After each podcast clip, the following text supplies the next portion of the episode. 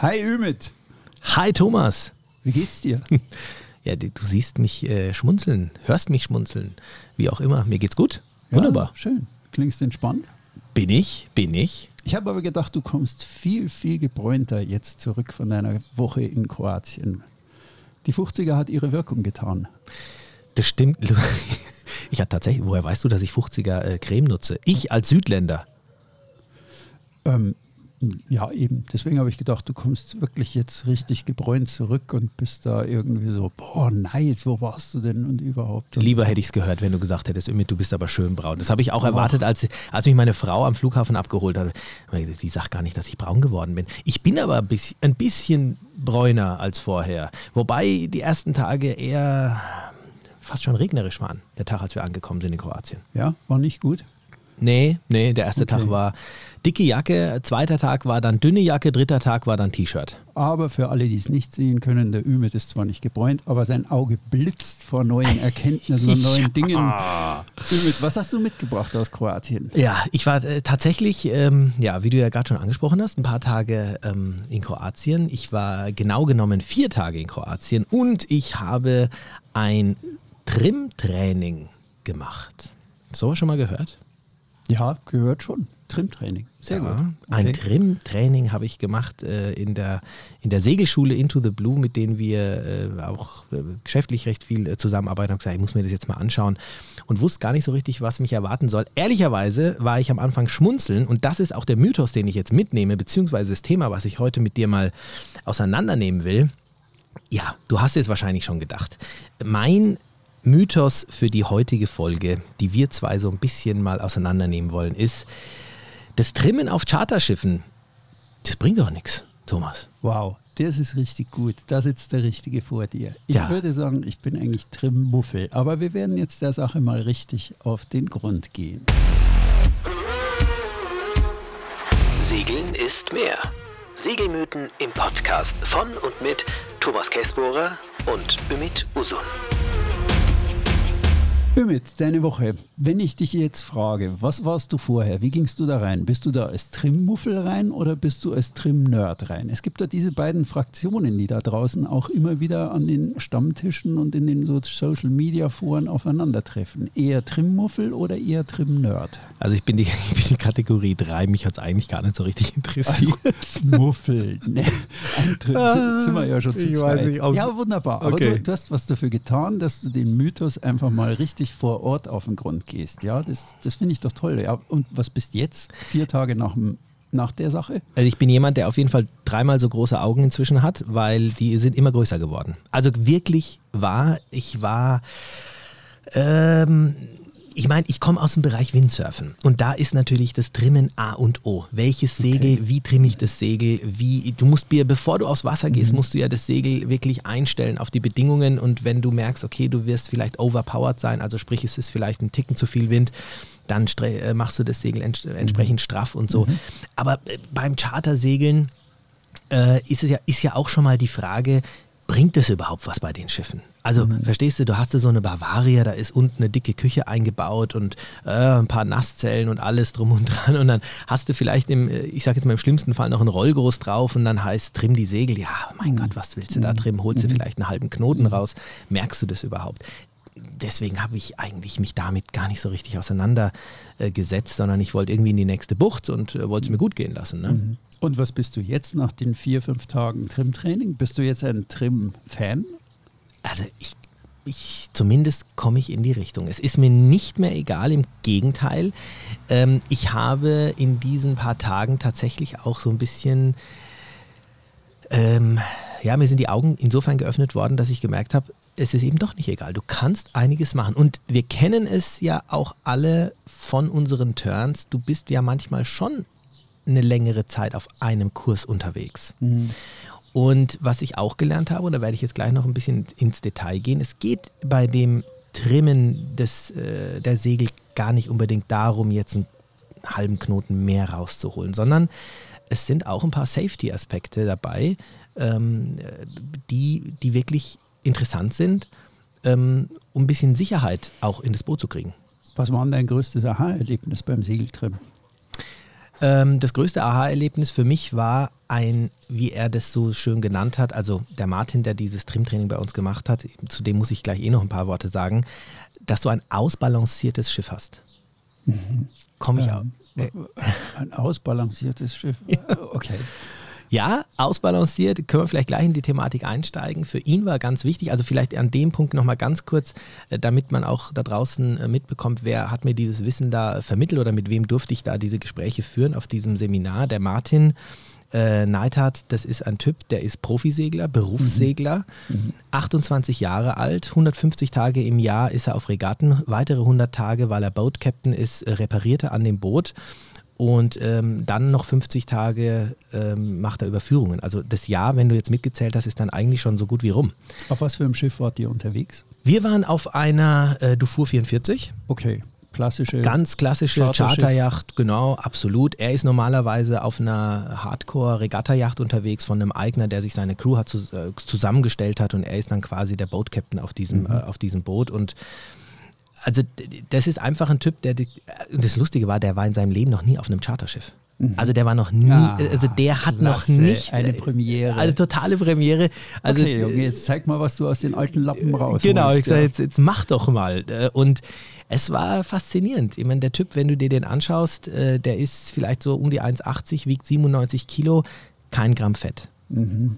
Trainiert mhm. zehnmal die Woche mhm. ähm, und zeigt dir damit auch, dass Segelsport einfach nochmal eine mhm. andere Welt ist als, mhm. äh, als äh, Chartern.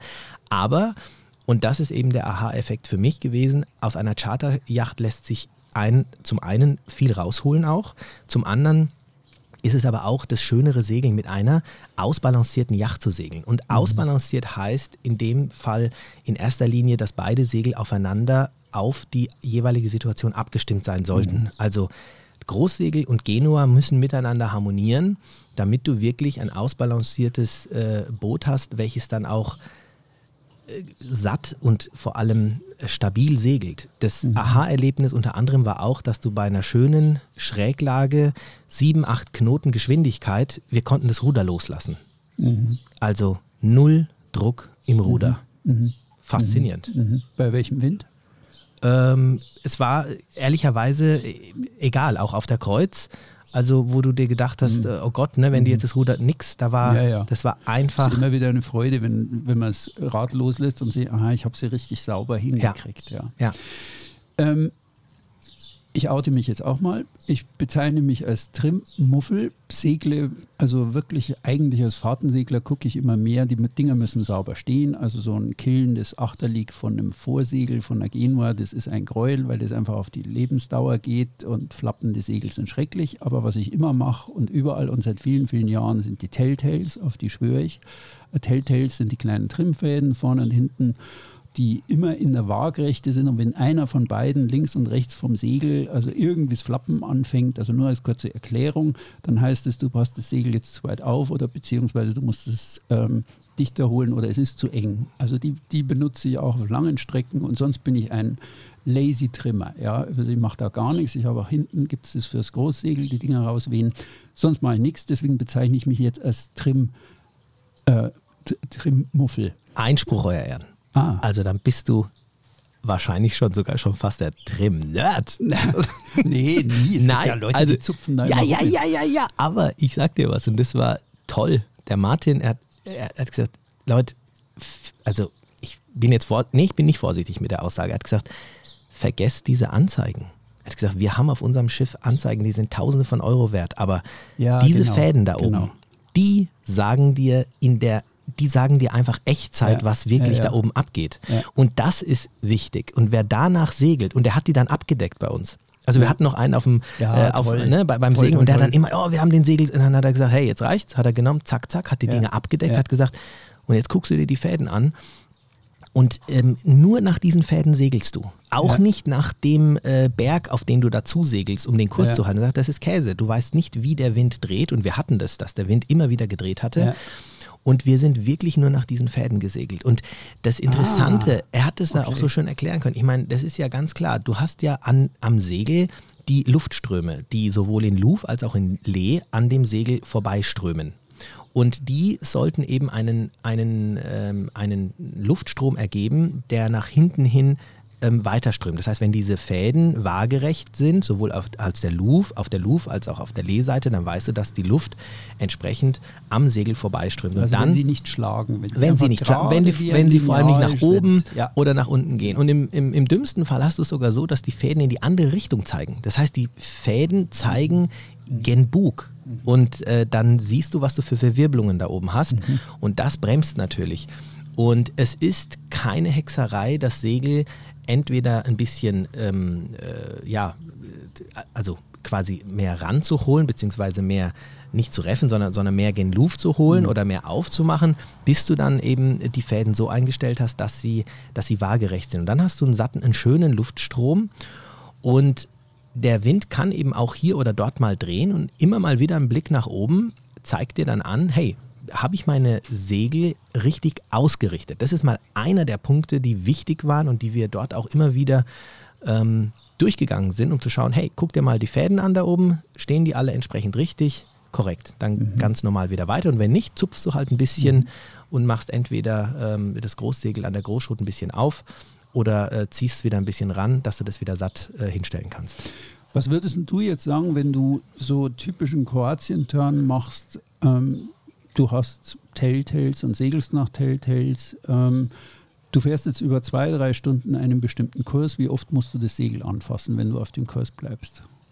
Zupfst du alle fünf Minuten rum? Also es gibt wirklich Leute, ich kenne die auch, die, Ja, die haben den Spaß daran, irgendwie jetzt ein bisschen auf, jetzt einen Schreck rein, jetzt einen Ja, Schreck raus. also äh, es, es kommt ganz drauf an. Wie oft macht man es dann tatsächlich?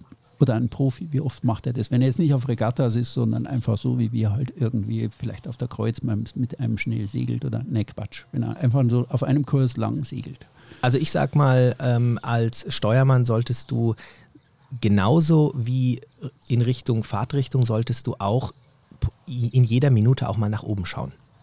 Weil äh, je mehr, gerade je mehr in, äh, in Landrichtung, also je, je näher du an Land bist, desto öf öfter hast du auch kleine Winddreher Dreher drin. Und ähm, Nach oben ins Segel Ins oder Segel nach schauen. oben in den Verklicker? äh, nee, nach oben in die Segel. Sehr gut. Das gibt nämlich viele, viele Leute, die gucken Instrumente. Ich fahre jetzt auf halbem Wind. Nein, tust du nicht. Schau dir dein Segel an. Genau, Ja. ganz, und das war auch äh, ganz interessant. Genau, guck dir deine Segel an, guck dir deine Fäden an und ähm, es macht auch Spaß, dass einer, der zum Beispiel an der Großschot sitzt, in, in, wirklich zusammen mit dem, mit dem Steuermann einfach harmoniert. Und das war das Zweiergespann. Die ganze Zeit haben die zwei miteinander kommuniziert. Und jetzt komme ich nämlich zu dem zweiten Aha-Effekt. Ähm, wenn man sich äh, oder wenn man schon mal bei einer Regatta mitgefahren ist, dann sieht man, dass die wirklich die, die am meisten miteinander die ganze Zeit äh, arbeiten müssen, ist der Großschoter und ist der Steuermann. Großschot, für all diejenigen, die jetzt gerade vielleicht noch ein kleines Fragezeichen ähm, haben, ist quasi die Leine, die, das, die den Großbaum ähm, entweder wieder ja, heranzieht oder eben aufmacht.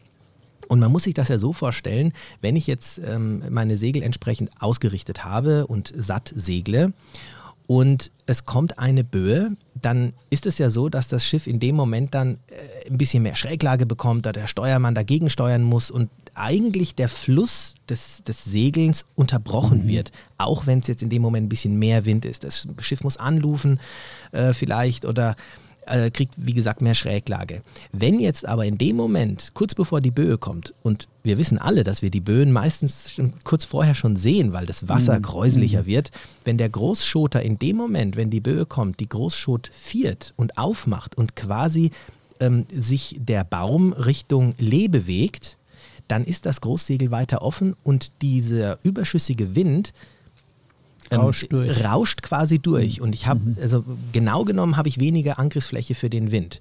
Und das sind teilweise nur Zentimeter. Und was passiert? Der Steuermann spürt diese Böe gar nicht. Du segelst in gleicher Schräglage, auf gleichem Kurs, ganz normal weiter. Zur Wiederholung aber nochmal, es geht nur um die Großschot, ums Großsegel. Korrekt. Die Genua oder das Vorsegel bleibt.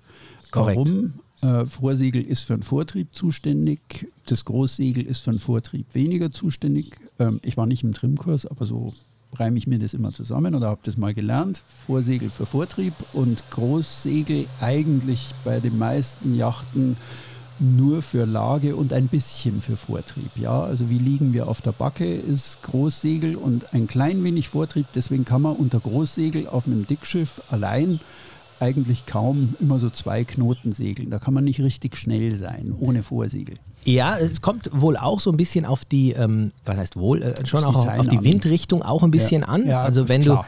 du, ne, wenn, also wenn du so ein Vorwind, genau, das genau, weil wenn du einen Vorwindkurs hast und äh, entsprechend genau. äh, das Segel aufmachst. Sorry, also das äh, und was aber auch interessant war, es, es, kam zum Beispiel auch bei uns dann die Frage ähm, auf, Sag mal, hast du deine Zahnbürste angelassen oder was? Nee, ich dachte, das ist irgendwie der Staubsauger, der da im Schrank losgeht. ja, Hauptsache, ihr könnt uns gut verstehen. Das ist ja, ja mal das Wichtigste. Na, wunderbar. Ähm, das Interessante war zum Beispiel dann auch die Frage mit dem, ähm, mit dem Vorsegel. Ja, refft man das jetzt oder nicht? Es gibt tatsächlich da sehr unterschiedliche Meinungen. Manche sagen, das Vorsegel sollte nicht gerefft werden.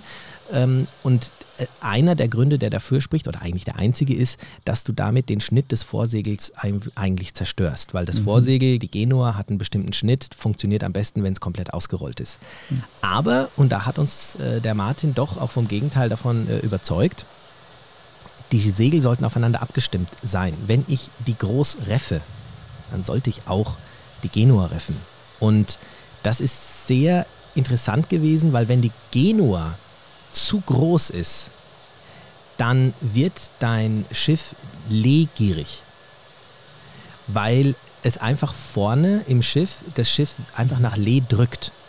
Und umgekehrt ist es so, dass dein Schiff wirklich auch luftgierig wird. Also das ist so, das sind diese und ganz klar, ich habe auf einem Schiff vorne und hinten ein Segel, zwei verschiedene Druckpunkte, wo der Wind mhm. drauf zugreifen kann. Mhm. Und wenn die aufeinander gut abgestimmt sind, dann ist es einfach so, dass dieses Schiff schön in die richtige Richtung äh, mhm. segeln kann. Was sind die wichtigsten No-Gos, die du jetzt aus deinem Kurs in Kroatien mitgebracht hast?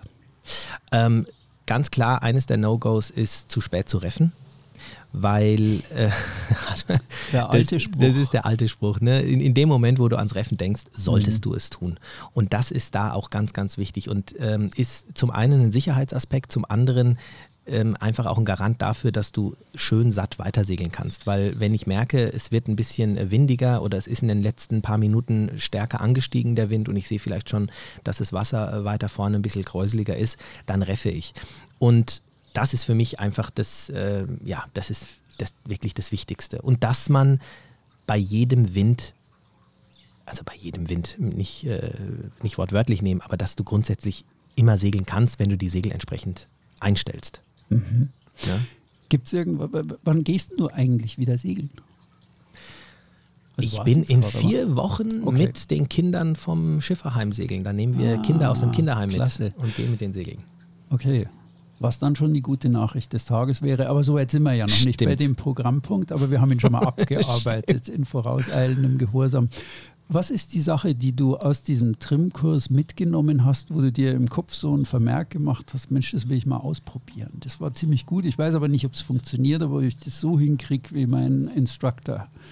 Also zwei Sachen. Zum einen, ich werde meine Crews in Zukunft ähm, im, äh, im Zuge der Einführung auch zum Thema ähm, Segeln, Segeltrim aufklären.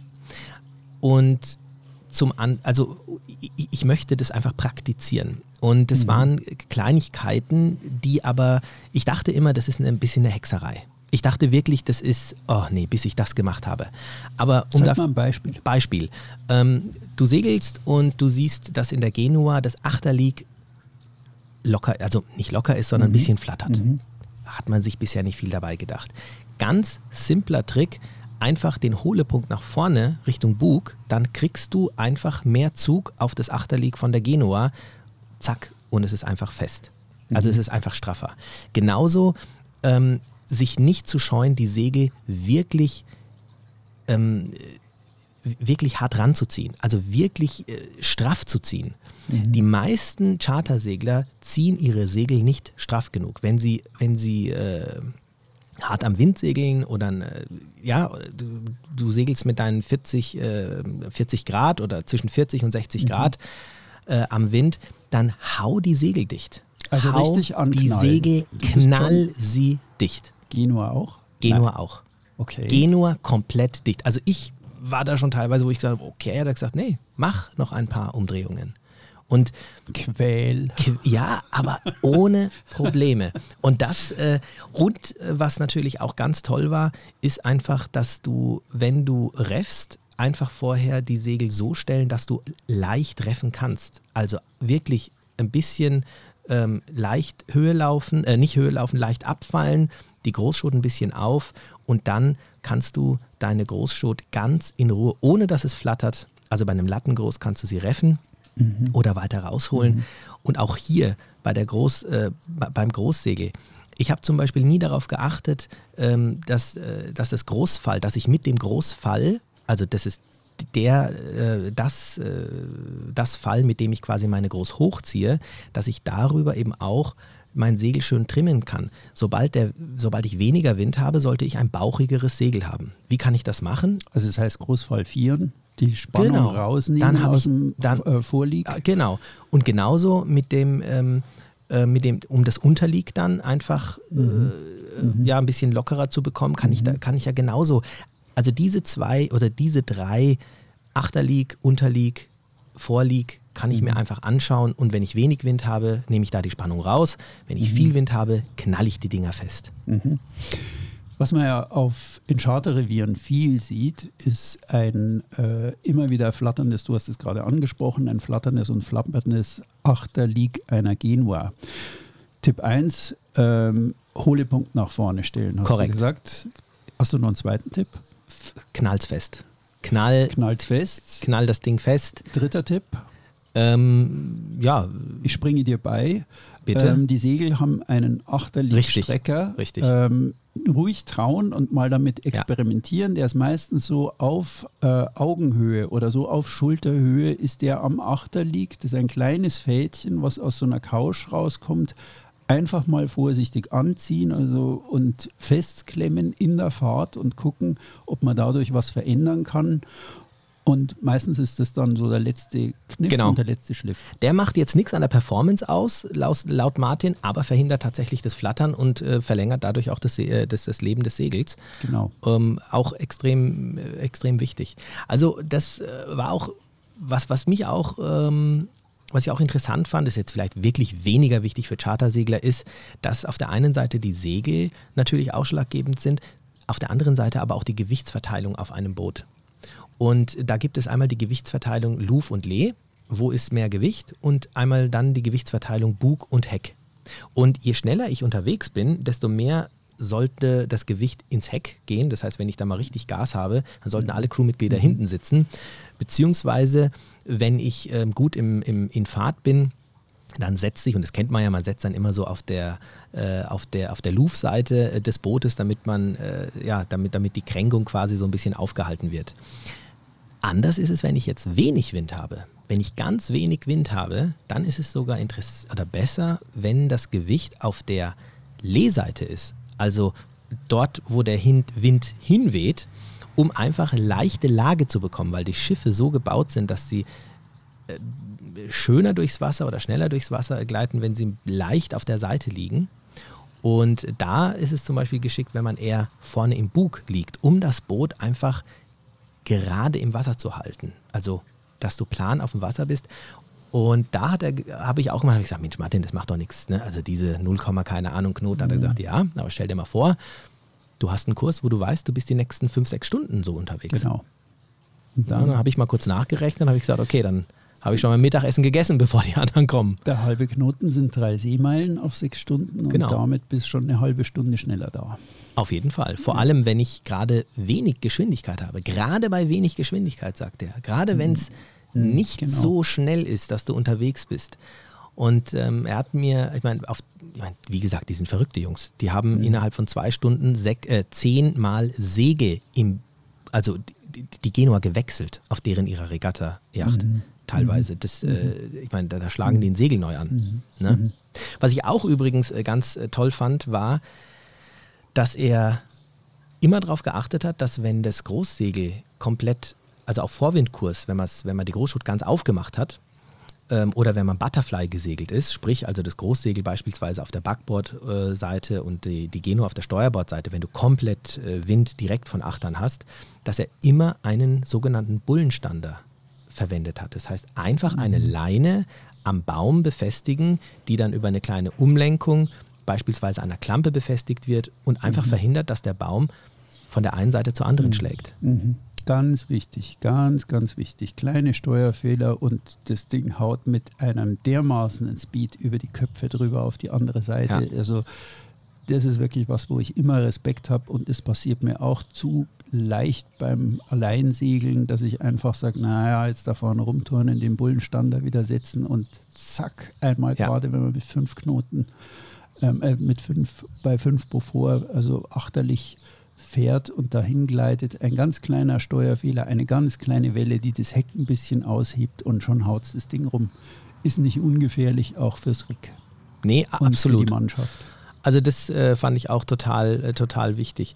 Ja gut, ansonsten, äh, ansonsten als, äh, ich sage jetzt mal, ja, Was würdest du denn sagen, was ein Profi, also einer, der Mhm. richtig professionell wie dein Instructor jetzt auf deinem Seminar war, was kann der jetzt rausholen mehr? Also wenn, wenn du sagst, gleiche Windbedingungen, du lässt einen normalen Chartersegler gegen einen Profi antreten. Was holt der mehr raus? Ein Knoten, zwei Knoten? äh, ich, ich würde es mal in Prozent ausrechnen. Ich würde sagen, der holt auf jeden Fall 30 Prozent raus. Ein Drittel. Ich würde Wow. sagen 30, Okay. weil ich glaube, die größten Fehler werden von Anfang an schon äh, gemacht und ähm, der würde gleich am Start einfach schon mal davonziehen, weil ähm, beispielsweise so Kleinigkeiten wie, du kennst im Achterleague, ähm, wir haben vorher über diese Benzel gesprochen. Ja, Ja, Telltales. und genau, über diese Telltales. Jetzt ist es so, dass du im, das Achterleague so ähm, reffen kannst, dass du einen sogenannten Twist in dem Segel hast. Beispielsweise, dass äh, überschüssiger Wind, ich sage jetzt mal übertrieben, das Segel im Achterleague dann ähm, wegdrückt, umklappt und dieses, dieser überschüssige Wind weg kann. Es ist so, dass bis das Boot Geschwindigkeit bekommt, auch ein lockeres Achterlieg erstmal sinnvoll ist, damit die Strömung oben erstmal, also damit es erstmal eine schönere Strömung gibt und erst dann, sobald du langsam Fahrt hast, wird quasi das Groß dicht geknallt. Also nicht von Anfang an. Also mit der Großschot. Genau, Und und selbst nach jeder Le- Wende. Es- Das sind diese Kleinigkeiten, die in der Summe meiner Meinung nach diese Prozente einfach rausholen. Und wir haben das gesehen, wir sind an vielen Seglern vorbeigefahren, wirklich, die alle Segel draußen hatten und viel zu bauchig unterwegs waren. Das ist mit so der erste, der erste Punkt. Und wenn wirklich einer keine Ahnung hat und der andere weiß allein diese einfachen Tricks allerdings, dann segelst du dem, äh, dann segelst du dem einfach mal äh, davon. Und der andere, der langsamer segelt, der hat äh, Druck im Ruder, ähm, hat Stress, da flattern die Segel und man meint, es ist zu viel Wind. Aber wir sind bei 35 Knoten gesegelt. Ich musste das Ruder, habe das Ruder mit zwei Fingern festgehalten und äh, wir waren, hatten eine sch schöne Seitenschräglage äh, und es war entspanntes Segeln. Wunderbar. Halber Ne? Wind oder Vorlich? Halber Wind wahrscheinlich. Naja, 35 wir, wir, Knoten. Genau, nee, nee, ja nee kein halber. Wir, wir, sind, äh, wir sind immer mehr oder weniger Hart am Wind. Äh, am Wind Okay. gefahren. Ne? Also immer schöne Amwindkurse. Ja. Und ähm, was auch natürlich, ja, was auch natürlich einen riesigen Unterschied macht, das hat jetzt weniger was mit dem Trimmen zu tun, ist einfach die Kommunikation an Bord von, von so einer Regattajacht. Und das hat er natürlich am Anfang auch schön mit uns klar gemacht, hat gesagt, ich, äh, bitte, niemand von euch muss bitte sagen, wenn irgendwas gemacht werden soll, sagt bitte in ganz kurzen, prägnanten Worten, was wer tun soll, wann ihr bereit seid, was zu tun. Alles andere ist überflüssig und es muss einfach klar und deutlich sein.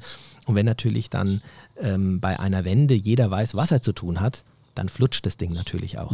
Ja, Und, und du verlierst keinen Speed. Und das, äh, wenn du das dann bei einer Regattajacht dann, äh, bei einer Crew, bei einer normalen Badehosen-Crew hörst, dann, äh, mach mal das, mach mal jenes, oh, hast du schon die Leine vorbereitet, machst du, äh, da, da ist der andere schon, hat er schon fünf Wenden hintereinander gemacht.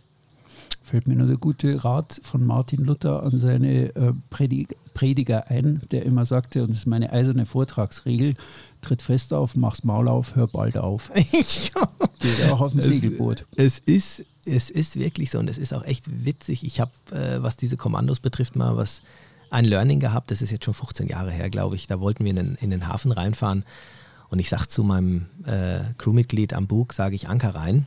Du weißt ja in Griechenland, du weißt, wie es ist, du fährst in den Hafen, du musst äh, mit dem Anker in der Mitte vom, äh, vom Hafen ähm, erstmal ja, den Anker fallen lassen und dann machst du römisch-katholisch hinten fest.